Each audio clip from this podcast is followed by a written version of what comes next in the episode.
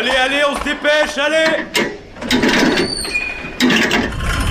Vie étudiante et associative, c'est la grande voile.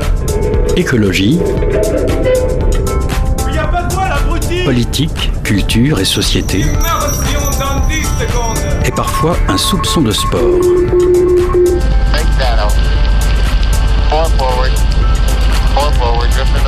Tout le monde est à son poste Du lundi au jeudi, 18h-19h, le sous-marin, la quasi quotidienne d'infos de Radio Campus Angers.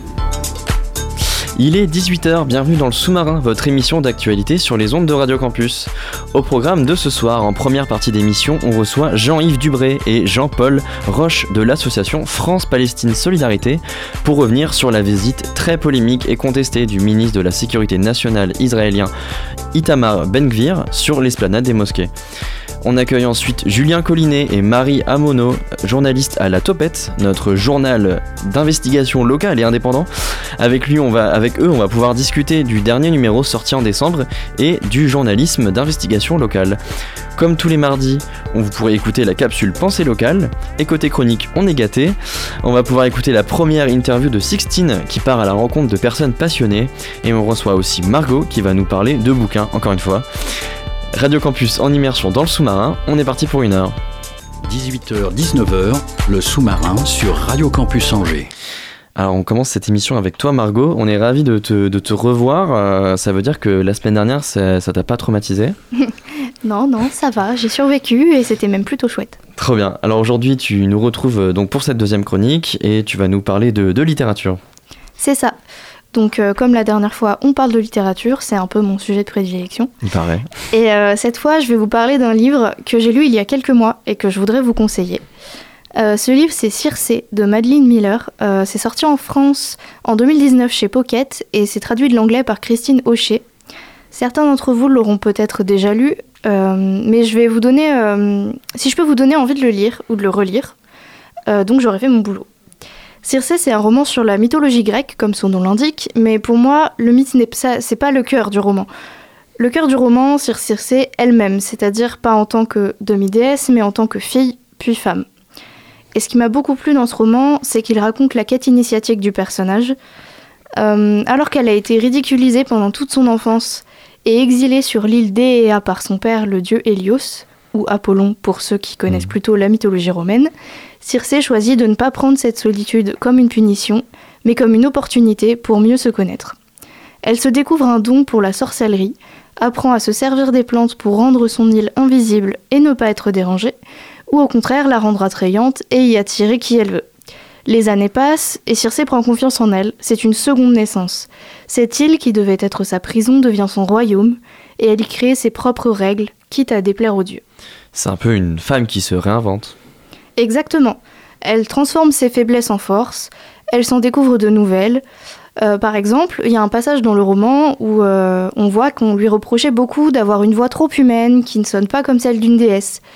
Eh bien, c'est cette voix finalement et cette apparence plus humaine qui lui permettent de créer des liens avec d'autres humains avec lesquels elle se sent plus à l'aise qu'avec les dieux, avec qui pourtant elle a grandi. Circé, c'est aussi une femme qui explore tout ce qui définit la féminité, et notamment une féminité nouvelle qui n'a rien à voir avec la beauté, les artifices ou la grâce. Sa féminité est virile, forte, têtue, parfois sournoise. Elle ne cherche pas à attirer un homme, elle a pour but de se suffire à elle-même.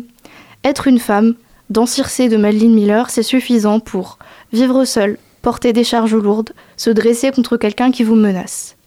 Le roman de Madeleine Miller, c'est un roman sur la résilience et la féminité. Et je vais pas en dire plus parce que je veux pas trop en dire, mais croyez-moi, Circé mérite votre attention. Merci Margot pour cette chronique, ça ça m'a donné envie de le lire. Mais en ce moment je lis d'une, j'ai pas le temps. Mais euh, promis, je, je le lirai. 18h-19h, le sous-marin sur Radio Campus Angers. Le mardi 3 janvier, Itamar Ben-Gvir, le ministre de la Sécurité nationale et de la Sécurité publique, a fait une visite surprise sur l'esplanade des mosquées à Jérusalem-Est. Ce lieu est le cœur des tensions entre Israël et la Palestine. Pour en parler avec nous, on accueille Jean-Yves Dubré et Jean-Paul Roche de l'association euh, France-Palestine Solidarité. Bonsoir. Bonsoir. Euh, dans un premier temps, j'aimerais remettre en, en contexte ce fait divers et euh, pour que nos auditeurs et nos auditrices comprennent bien euh, euh, pourquoi ça a fait tant de bruit que ça. L'esplanade des mosquées est un lieu saint qui accueille notamment le mur des lamentations, le premier lieu saint euh, de la région juive, mais aussi la mosquée Al-Aqsa, la plus grande de Jérusalem, et le dôme du rocher, un lieu saint très important dans la religion musulmane. L'accès à cette esplanade, depuis euh, de nombreuses années, il y a eu un accord entre, euh, entre euh, le- euh, la Palestine et Israël pour euh, se- euh, réglementer euh, cet accès. Par exemple, les juifs n'ont pas le droit d'y prier. Alors, Oui, alors effectivement, sur l'aspect historique, je vais peut-être commencer si vous voulez. Euh, il y a euh, donc depuis Je vous invite à bien parler dans l'occupation, votre micro. de- il y a depuis l'occupation de Oui. Jérusalem. Ah, c'est bon, merci. Euh, Je bon. reprends. Oui, oui, excusez-nous. Oui, donc depuis juin 1967, date à laquelle euh, Jérusalem et toute la Palestine ont été occupées suite à ce qu'on appelait la guerre des six jours. Depuis ce, ce moment-là, il y a un statu quo qui a été établi. Euh, pourquoi? Eh bien Parce qu'Israël a tout de suite compris qu'ils avaient intérêt à se prémunir de d'actions d'extrémistes juifs qui pourraient leur porter tort, euh, parce que ce, dès le, s- le 8 juin 67, des extré- un extrémiste a tenté de monter sur l'esplanade pour, avec des explosifs pour détruire euh, la mosquée Al-Aqsa. Ah, mosquée Al-Aqsa. Voilà. Alors tout de suite, ils ont dit, oh là là, non. Et quelle était la solution pour eux? La solution, c'était de se tourner vers le royaume de Jordanie. Le roi, à l'époque, s'appelait le roi Hussein. On savait que c'était un pro-occidental, pro-américain, il n'y avait pas de problème, c'était... Voilà. Idéologiquement, Euh, ça allait. Voilà, c'était bon. Et en leur demandant, en lui demandant, de prendre en charge, à travers une fondation pieuse, de prendre en charge la gestion de cette esplanade. Alors, le mur des lamentations, c'est un petit peu différent parce que c'est en dessous. Hein, c'est pas sur l'esplanade, c'est en dessous. Et là, par contre, ce mur des lamentations, il, est, il a été tout de suite euh, utilisé pour euh, la religion juive, hein, sans, sans problème. Ils ont d'ailleurs, à cette occasion, euh, commis quelque chose qui était qu'on peut trouver un peu scandaleux. Ils immédiatement démolit tout un quartier qu'on appelait le quartier des Maghrébins, qui euh, était peuplé de plusieurs milliers de personnes et qui ont été en quel- évacuées euh, par la force, évidemment. Voilà, Qui vivait sur cette esplanade. absolument. C'est- c'est- Vous vouliez excusez-moi, juste une, une petite chose. Oui, c'était pas sur l'esplanade, ils étaient en contrebas. Et les Israéliens, en fait, dès qu'ils ont investi cette partie de, de Jérusalem, ont euh, rasé. Mais ça s'est fait en 24 heures. hein, les gens sont sortis. Ah oui, oui. Ça s'est fait, tout était prêt. Et ils l'ont rasé, ce quartier, pour pouvoir avoir un accès au mur des lamentations, qui est à l'ouest. L'esplanade est au-dessus et surplombe. Voilà. Cette, cette visite par le ministre d'extrême droite, Itamar euh, Ben euh, Gvir, a été condamnée par beaucoup de monde. Les, les USA ont fortement condamné euh, la France aussi, et même certains membres éminents de la religion juive. Je pense notamment au grand rabbin euh, séfarade d'Israël. C'était quoi l'intérêt pour lui de s'y rendre? C'était juste de la, la provocation ou il pouvait y avoir aussi une raison religieuse? C'est un, c'est un signal politique.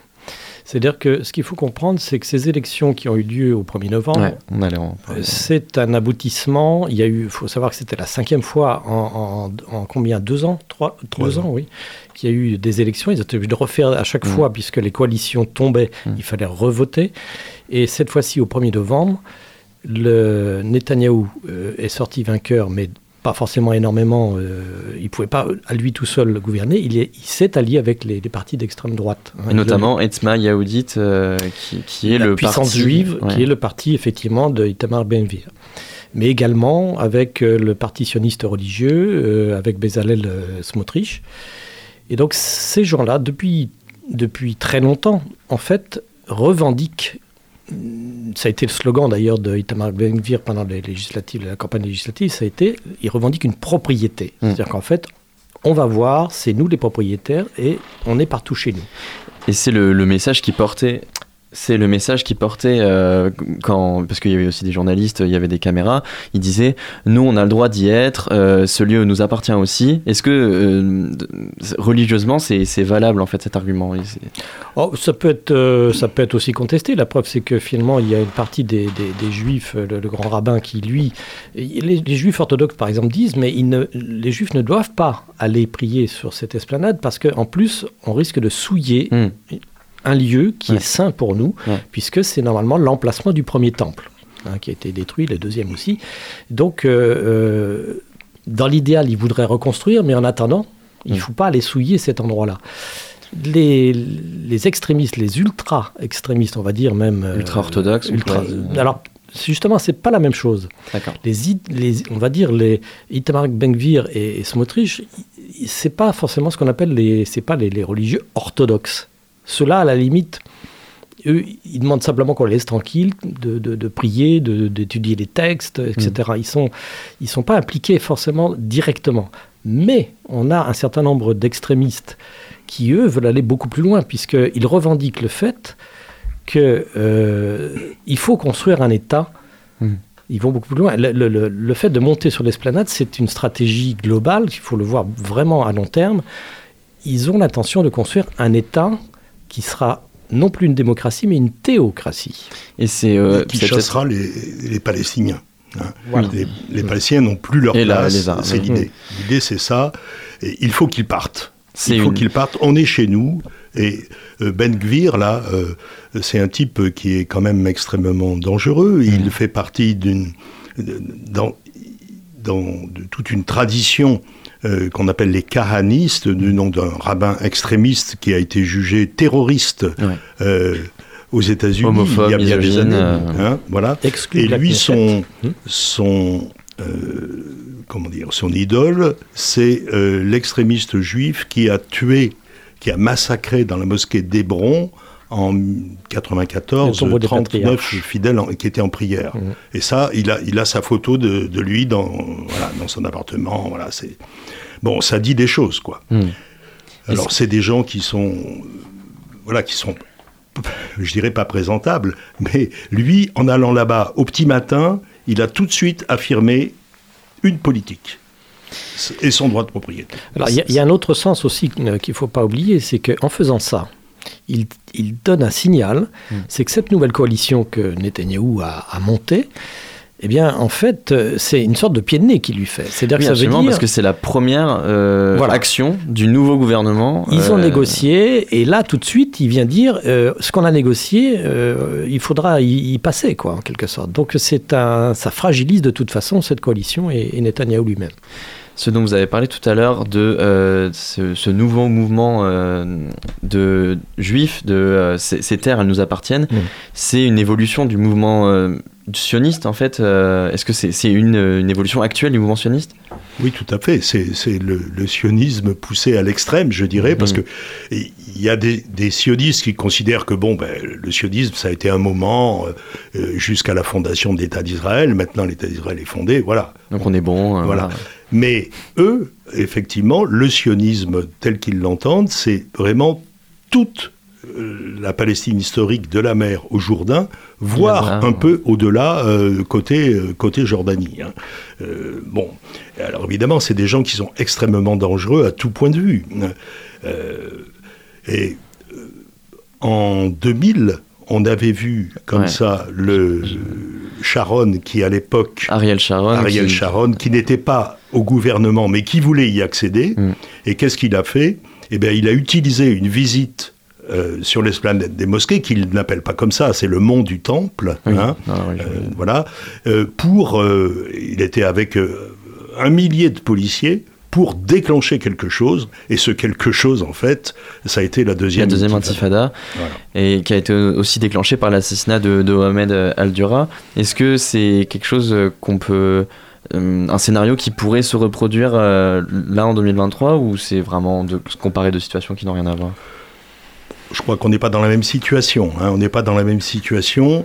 Euh, Il y a beaucoup de choses qui ont changé depuis. Il y a beaucoup de choses qui ont changé depuis.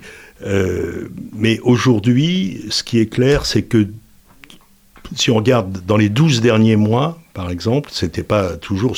Il y avait eu un gouvernement entre guillemets centriste auparavant, hein, avant les élections de novembre. Eh bien, depuis le début de l'année jusqu'à la fin de l'année 2022, il y a eu pratiquement euh, un assassinat de Palestiniens par jour. Hein. Et donc c'est énorme. Il y a des années où ça n'avait pas pris cette, euh, cette mesure-là. Alors à côté de ça, ça, ça entraîne quoi? Ça entraîne euh, une désespérance des jeunes, des actions armées de jeunes, particulièrement dans, à Naplouse et Jenin. Mais voilà, euh, on est dans une situation euh, effectivement assez dramatique. Et la formation de ce gouvernement, il faut comprendre aussi que c'est le résultat de négociations avec les colons. Mm. Et les colons parlent de représentants au gouvernement. C'est-à-dire que pour eux, c'est des gens qu'ils mandatent au gouvernement pour faire ce qu'ils veulent, eux. Presque une espèce de fédéralité, enfin. C'est voilà, c'est-à-dire que c'est même pas des élus en quelque sorte du- de, de l'ensemble d'Israël. C'est on a des représentants de- d'un système qui est complètement illégal sur le plan international, les colonies, Hmm. et ils ont bien l'intention effectivement d'en tirer profit, et en particulier pour faire une annexion cette fois-ci rapide de tout ce qu'ils appellent la Judée-Samarie, qui est euh, en fait l'appellation qu'ils donnent à la, à la Palestine. Vous en avez déjà beaucoup parlé, ce nouveau euh, gouvernement de Benjamin Netanyahou, euh, qui s'est allié avec euh, des forces d'extrême droite, euh, notamment euh, celle du, du- du ministre en question. Euh, est-ce que, les Palestiniens ont de quoi s'inquiéter de ce nouveau, ce nouveau gouvernement? Qu'est-ce, qu'est-ce, que, qu'est-ce qui pourrait ça, leur arriver? Bah, je crois, bien sûr qu'ils ont de quoi s'inquiéter. Mais enfin, de notre côté, il faut bien se rendre compte d'une chose, c'est que les Palestiniens, quelles que soient leurs difficultés, ils sont là. Et ils ont bien l'intention de rester là. Ils ne, je ne pense pas que puisse se produire aujourd'hui euh, ce qui s'était produit en 1948, au moment de la catastrophe de la Nakba, c'est-à-dire l'évacuation par des moyens de terreur de la population. De la maj- 80% de la population palestinienne à l'époque avait dû quitter les lieux et ensuite leurs villages ont été détruits, etc. etc. Euh, Aujourd'hui, euh, les Palestiniens sont là, ils ne se laisseront pas euh, transférer comme ça, ils entendent bien, pour eux, pour ceux qui ne, qui ne sont pas désespérés comme ces jeunes qui prennent les armes à la main face, face à un, un adversaire énormément plus puissant. hein, qui nous soutenu par, Et par des forces. je dirais, euh, le seul fait d'exister, d'exister sur place, c'est résister. hein. C'est un de leurs slogans. Euh, nous résistons en existant et en continuant d'exister ici même, dans notre patrie. Vous, vouliez ajouter quelque chose? Oui, il faut regarder de très près ce que déclare effectivement en particulier Itamar Benkvir. En fait, c'est quelqu'un qui dit euh, que pour continuer de vivre dans un État qui, est, qui serait à leurs mains, eh bien, euh, même les Juifs devront prouver leur loyauté. Et, et ils, devront être de bons Juifs en quelque sorte. C'est-à-dire que c'est vraiment quelque chose qui est... Alors quand on parle d'extrémistes, C'est aussi du On- nationalisme. on, a, hein. on a une référence, nous, en France, on se dit euh, parti d'extrême, droite, gauche, peu- etc. Ça ça n'a même pas à voir, c'est- au-delà de ça. C'est-à-dire que c'est des ultra-fascistes. Faut, faut pas Mm. On oublier- parlait, on, euh, dans la presse, on peut lire du suprémacisme juif. Est-ce que Oui, c'est, un terme, exactement. euh, il s'affiche ouvertement. Alors, Benvir a été condamné par la justice pour des, des propos incitant au meurtre et à la haine. Ouais, soutien euh, pour Voilà. les terroristes. Et, euh, et il s'affiche ouvertement homophobe, euh, etc. Pour la séparation également, de toute façon, ils, ils veulent la pureté. Mm. hein. et ça, comme dans toutes les religions, les, les fondamentalistes, quand on a une référence à la, à la- à la pureté, on sait où ça mène. Et puis la pureté, et puis euh, certains de, de ses alliés euh, justifient le viol en temps de guerre. Enfin, il y a quand même Bien des sûr. déclarations de la part de, de- de certains euh, hauts dignitaires euh, juifs euh, orthodoxes ou extrémistes qui, qui font froid dans le dos. Cette montée du, du suprémacisme juif, c'est aussi la preuve d'un affaiblissement considérable de la démocratie aussi en Israël. Même les partis de centre sont pas fondamentalement démocrates. Comment on peut expliquer ce, ce- ce- ce changement de paradigme euh, entre euh, démocratie, on, on crée un nouveau peuple, ensuite, enfin, Je c'est- crois, je crois qu'il y a une dérive, euh, une Mm. dérive euh, Continue. continue, quoi. Mm. Euh, petit à petit, ben, ce qui était considéré, il existait au début de l'État d'Israël, c'était le parti travailliste. Mm. Donc un parti, je dirais, entre guillemets, social-démocrate. Et il y avait, c'était ça, c'était l'époque des années 50-60. Et euh, le Parti travailliste, il existe toujours aujourd'hui. Euh, sur 120 députés à la Knesset, euh, je crois qu'il en a 3. Hmm. Hmm. Voilà, ça donne une idée. Ils étaient 10, Euh, je crois. il y a- Bon, et ça a disparu. Le parti de Netanyahou, le Likoud, qui était à l'extrême extrême droite, En 2000, à l'époque. voilà, il est maintenant considéré comme un parti centriste.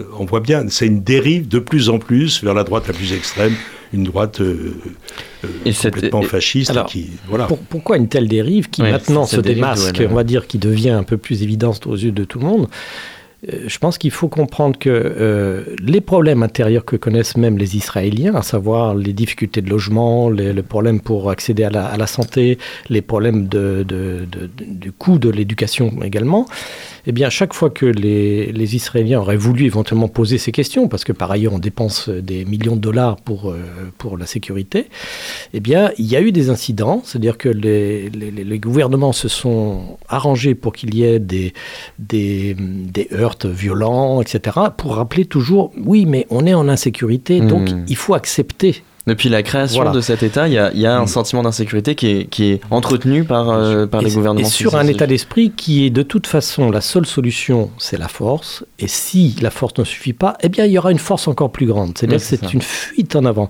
Tous les Israéliens qui sont euh, qui réfléchissent un petit peu à la situation, qui sont démocrates, progressistes comme on dit, d'abord s'inquiètent beaucoup. Certains commencent à dire qu'ils vont partir, qu'ils peuvent plus rester, Mm. puisqu'on Les leur- démocrates israéliens Absolument. On, on va leur demander. Il y a déjà des listes qui ont été publiées, des listes de journalistes, de fonctionnaires, où on dit qu'ils ne sont pas de bons juifs et qu'il va falloir qu'ils le prouvent. Donc on est déjà dans, dans une chasse aux sorcières, hein, du macartisme en quelque sorte de- renouvelé qui, qui apparaît. Et donc, euh, voilà, c'est, ils disent, on est dans une, dans une course en avant où ça va mal finir. J'allais dire, c'est, quoi Voilà. la, la finalité euh, euh, Ce nouveau gouvernement, honnêtement, il fait peur. Euh, toute cette dérive, euh, qu'est- qu'est- ça, ça- ça peut être quoi la finalité? Ben, euh, moi, je dirais que c'est la, la fuite en avant continue. ben, ça ne mène nulle part, la fuite en avant. Ils vont Mm. dans le mur, sans vouloir faire de mauvais jeux de mots.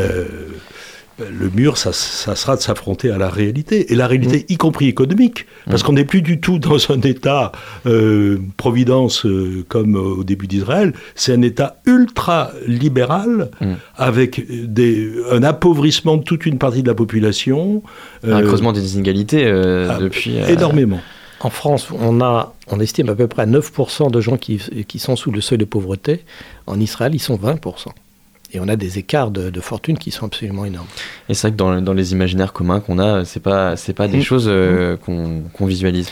Ce qui peut aussi expliquer que quand beaucoup de gens sont dans, dans- dans la survie, dans la difficulté à vivre au quotidien, la question palestinienne, par exemple, c'est pas une question. C'est-à-dire qu'ils ont construit un mur, le, le- le gouvernement a, Mm. euh, successif, y compris les travaillistes, ont fait des colonies, puis ils ont construit des murs. Ils leur ont dit on va vous assurer la sécurité. Ils ont effectivement des services de renseignement et développé une technologie de pointe qui leur permet effectivement de tout contrôler, les, tout- tous les, les Les communications téléphoniques, la, la reconnaissance faciale, etc. Donc ils ont un peu l'impression que ben, cette question-là, elle est plus ou moins réglée. Maintenant, je m'occupe de mes difficultés personnelles. Et comme ils ont du mal à se loger, on leur dit mais allez donc dans les colonies, Mm. ça vous coûtera moins cher. Et on estime qu'à peu près la moitié des colons qui vivent dans les colonies ne sont pas des gens qui sont idéologiquement. euh, C'est voilà, des gens qui cherchaient mais aussi. simplement à vivre le moins mal possible et qui euh, voilà se débrouillent, ils vont euh, là où ils pensent pouvoir s'en sortir. quoi. Merci beaucoup, Jean-Yves Dubray et Jean-Paul Roche euh, de l'association France-Palestine Solidarité. Merci beaucoup pour cette discussion. On a pu un peu revenir sur euh, ce, gros incident politique. On se laisse quelques minutes pour une pause musicale. Out in the street, they call it Ezra.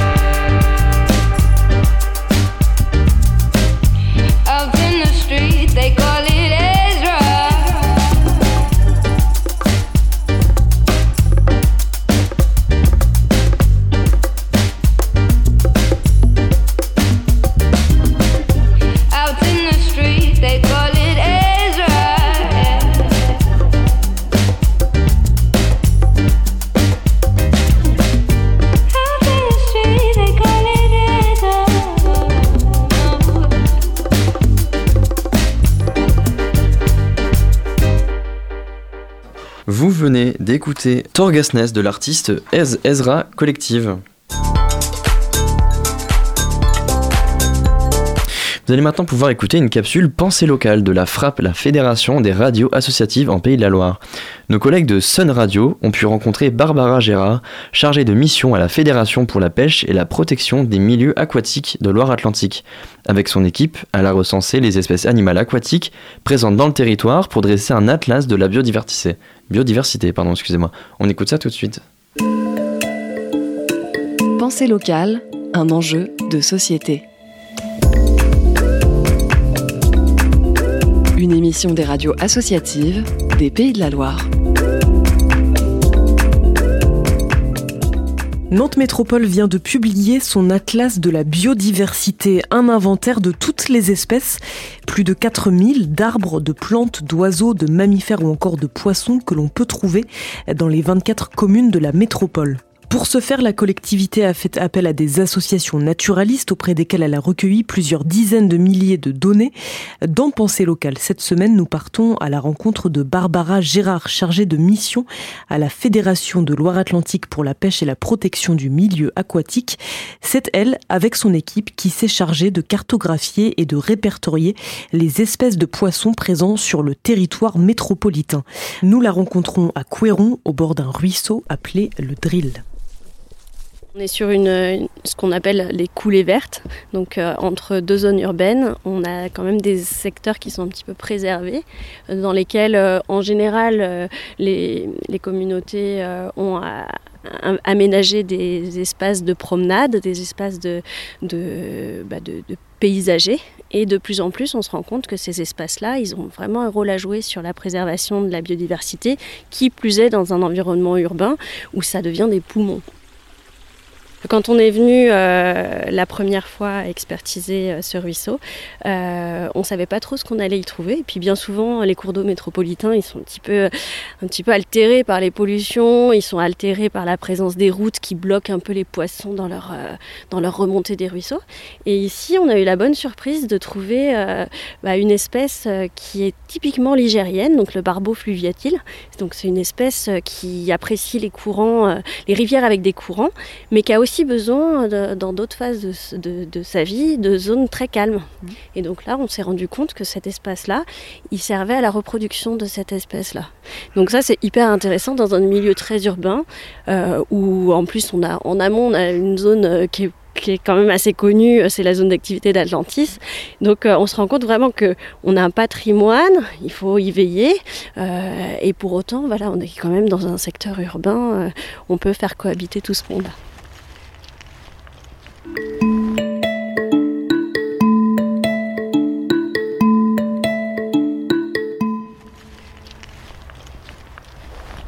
Là, on avance et on, entend de plus en plus la route qui doit passer pas loin.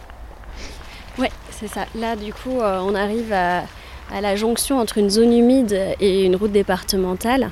Souvent, euh, la route constitue un- une zone un peu de, un goulot d'étranglement. Et derrière, il peut y avoir euh, bah, soit des chutes d'eau importantes, ce qui font que les poissons ont du mal à remonter. Euh, et puis, bah, euh, les collectivités, maintenant, elles prennent un petit peu plus ça au sérieux. Ça fait partie maintenant des, bah, usages. hein. Quand on met un pont routier, on, fait en sorte de faire passer pas que les voitures. Et justement, c'est aussi tout l'intérêt de, de cet atlas euh, que de remonter aux collectivités en charge de cet aménagement, ce qui pourrait être amélioré aussi. C'est ça.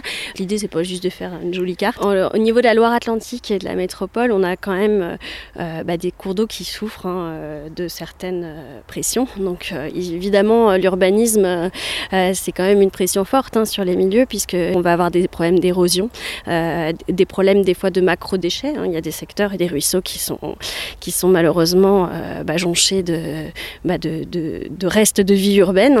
Et puis, on va avoir dans d'autres secteurs euh, des problèmes plutôt liés euh, à l'agriculture, euh, dans certains secteurs où on a des pratiques qui sont un petit peu intensives.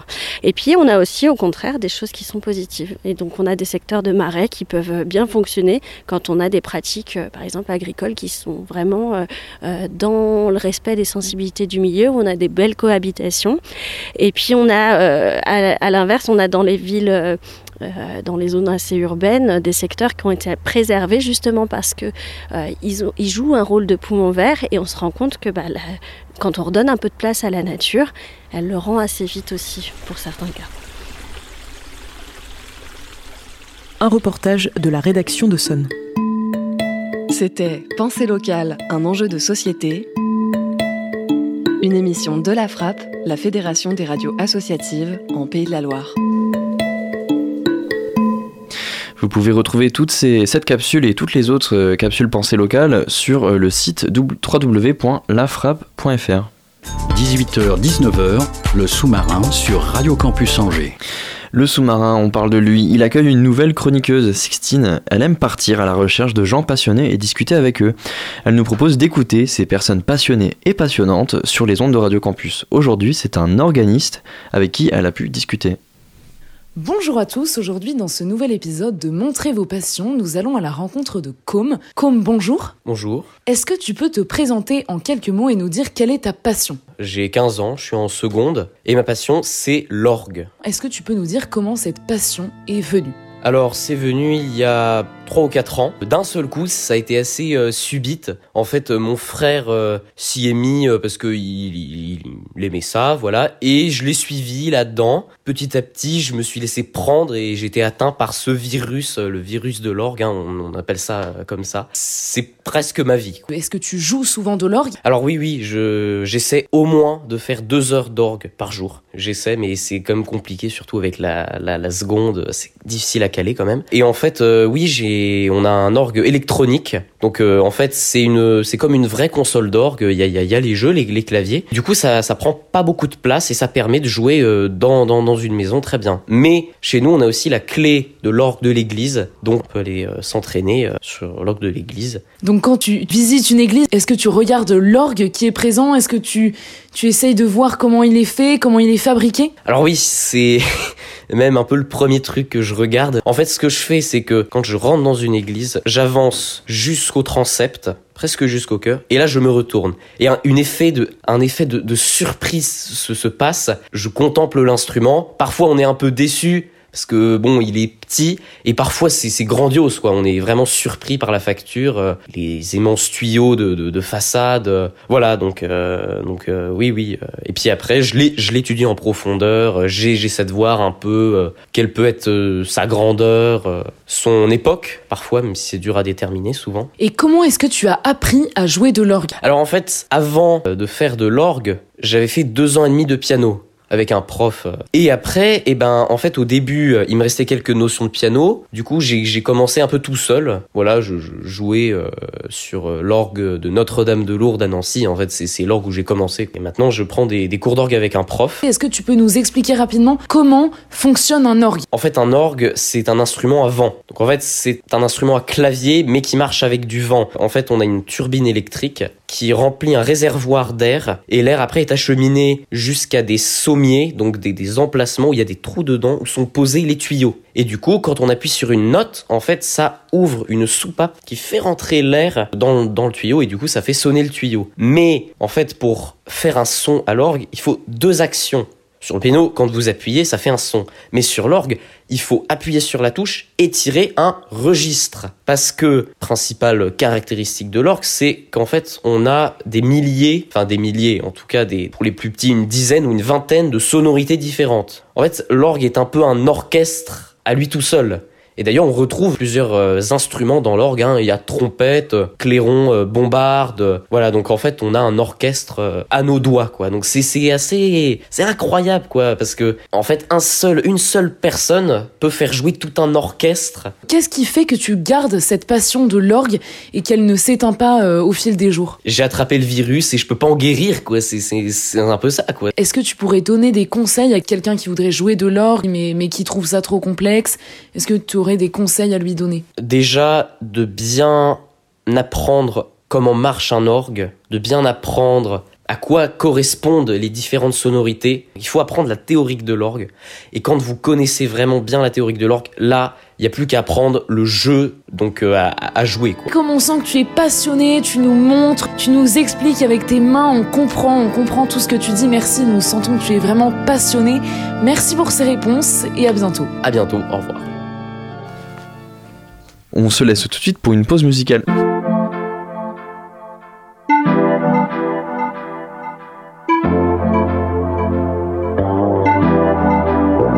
J'ai rien à faire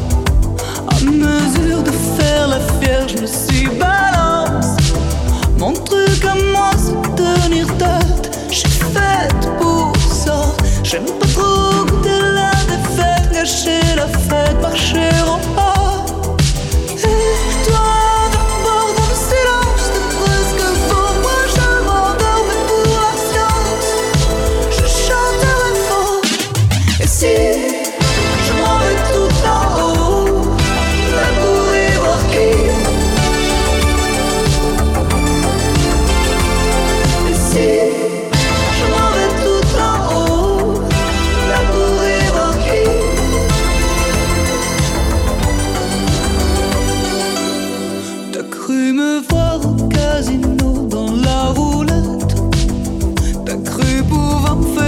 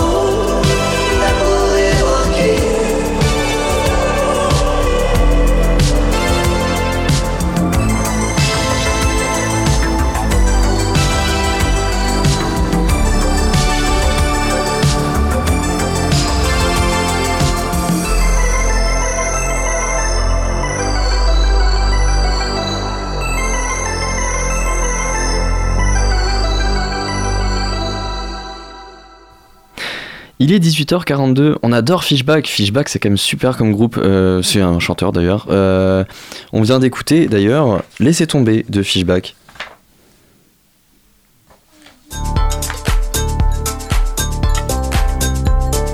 Et j'ai été rejoint par ma, par ma, ma camarade Mathilde, comme dans le studio. Euh, salut. Salut.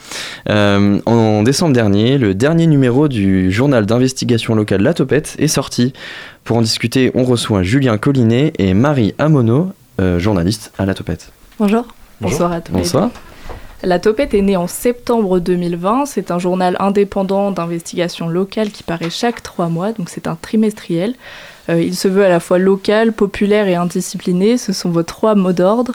Euh, quelle place elle a cette presse locale euh, aujourd'hui?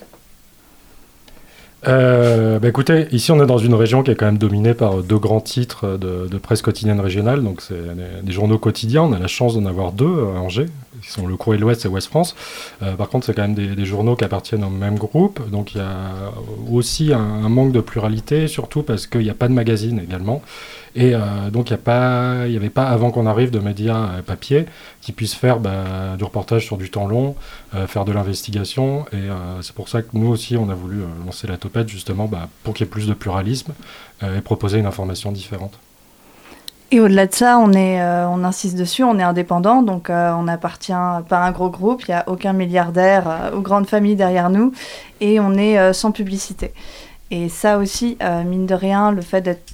Quand, on parle d'indépendance, c'est pas c'est pas un vain mot, hein, le fait de qui d'avoir des publicités ou de la propriété de gros groupes, ça peut avoir des incidences très importantes sur le type de contenu.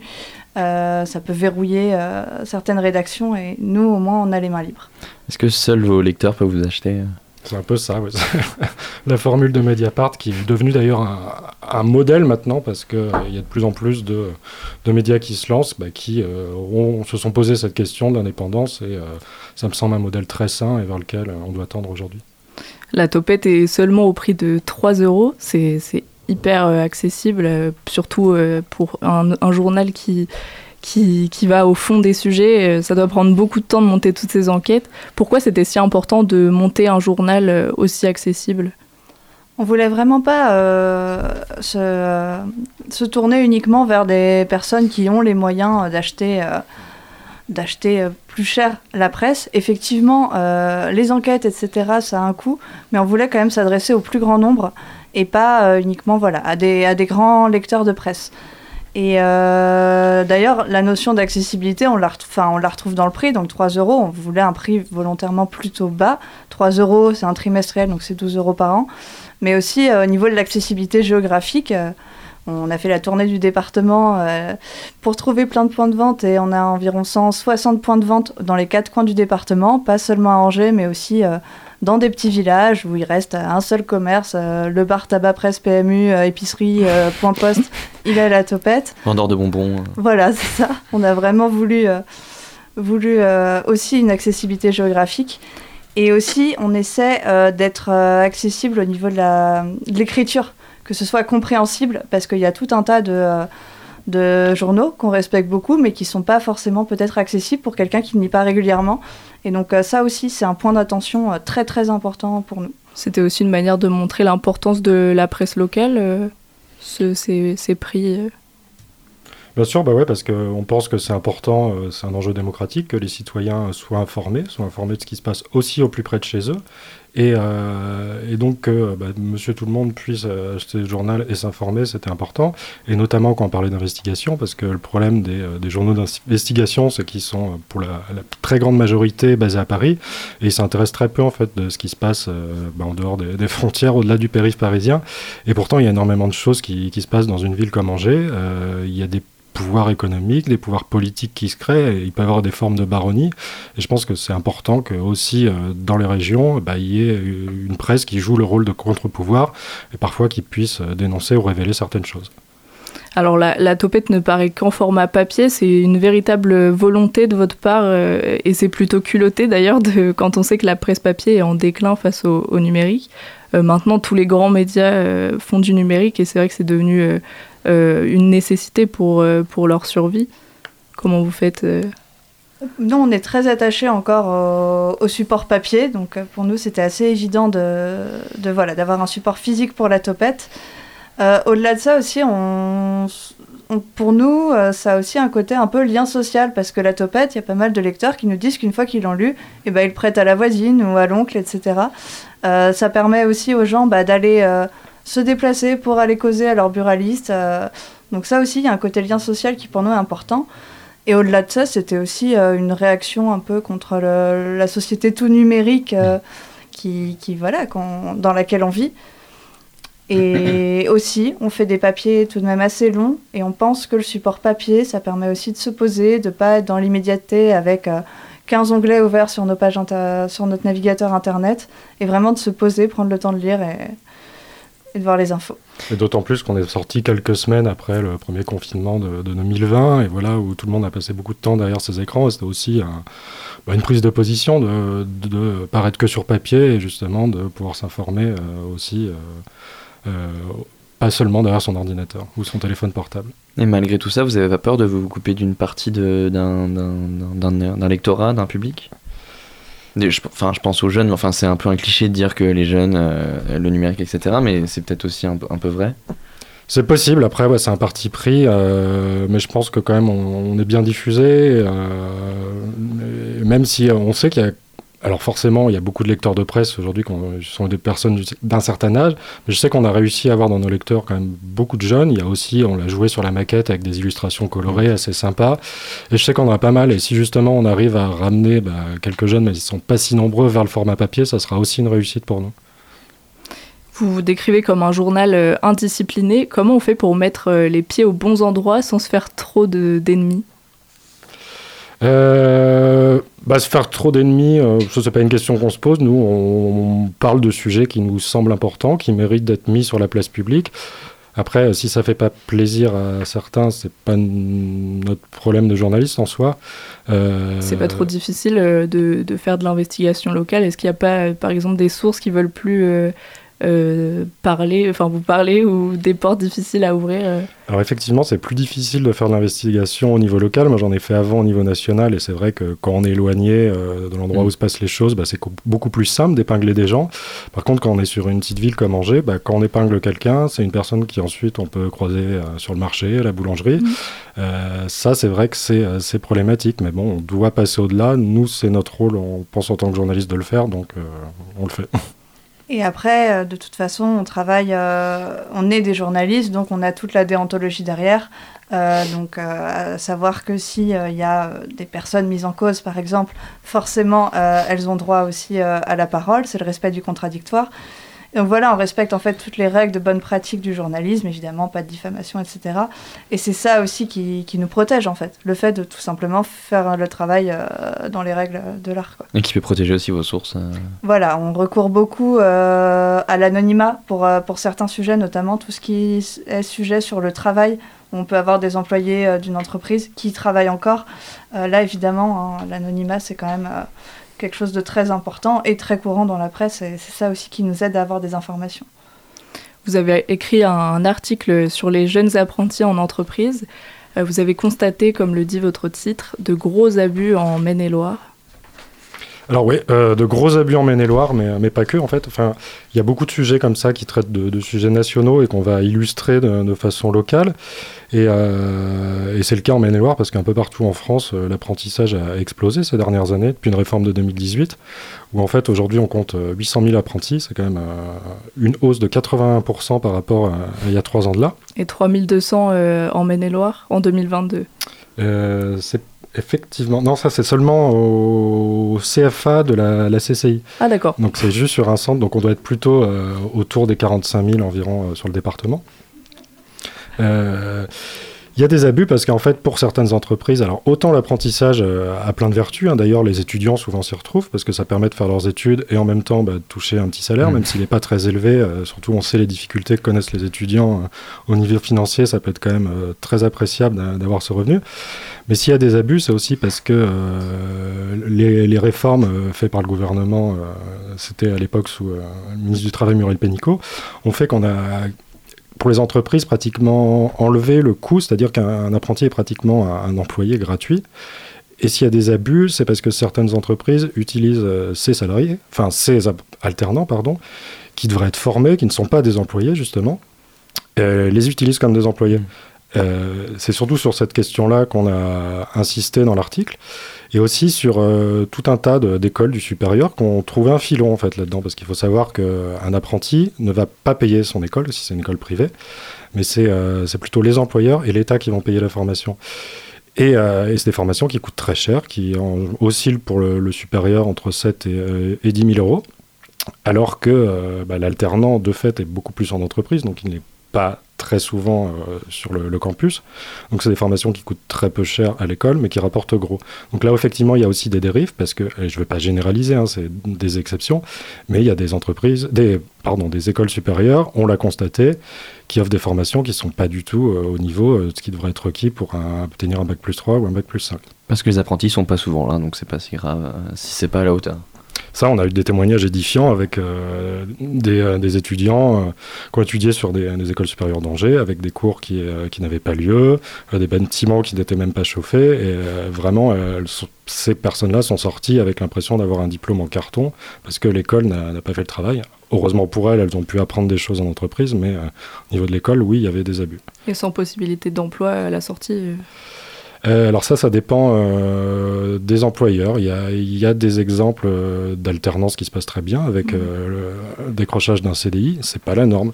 Il faut le savoir, dans les statistiques, c'est même assez faible au final. Et souvent, le risque qui peut arriver, c'est que ces alternances soient remplacées par d'autres alternants. Où là, on a vraiment, un, si vous voulez, un système qui se met en place où des entreprises peuvent vivre grâce à- au travail de ces alternants. Euh, le premier article du dernier numéro de La Topette traite de la question des futures halles près de l'esplanade Cœur de Maine. L'ouverture est prévue cette année. Le prix d'un stand de traiteur de moins de 14 mètres, euh, 14 mètres carrés est de 50 000 euros hors taxe. Et euh, l'entreprise qui a conçu le projet prend 8% du chiffre d'affaires. C'est exorbitant. Ça annonce un peu la couleur pour les consommateurs. Bah, c'est effectivement très cher, parce qu'il y a un droit d'entrée, euh, comme vous l'avez dit, de 50 000 euros, 8% du chiffre d'affaires, mais il y a aussi des charges qui sont très élevées pour payer l'électricité, la communication, etc.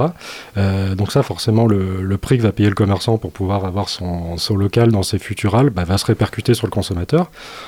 Donc ça va être des produits assez chers, surtout que euh, l'idée, le concept de ces halles, c'est quand même de, de jouer plutôt sur des, des produits d'exception. On n'est pas du tout sur des halles populaires comme on a dans l'imaginaire, des Mm. halles alimentaires et qui est un peu partout en France. Euh, voilà, ça va être des, a priori des commerces réservés quand même à personnes à fort pouvoir d'achat. Merci beaucoup, Julien Collinet. Je suis désolé, je, je dois. L'heure tourne, je, je dois interrompre. Julien Collinet et Mario Mono euh, de la Topette. Achetez la Topette, c'est super. L'investigation locale, il y en a besoin.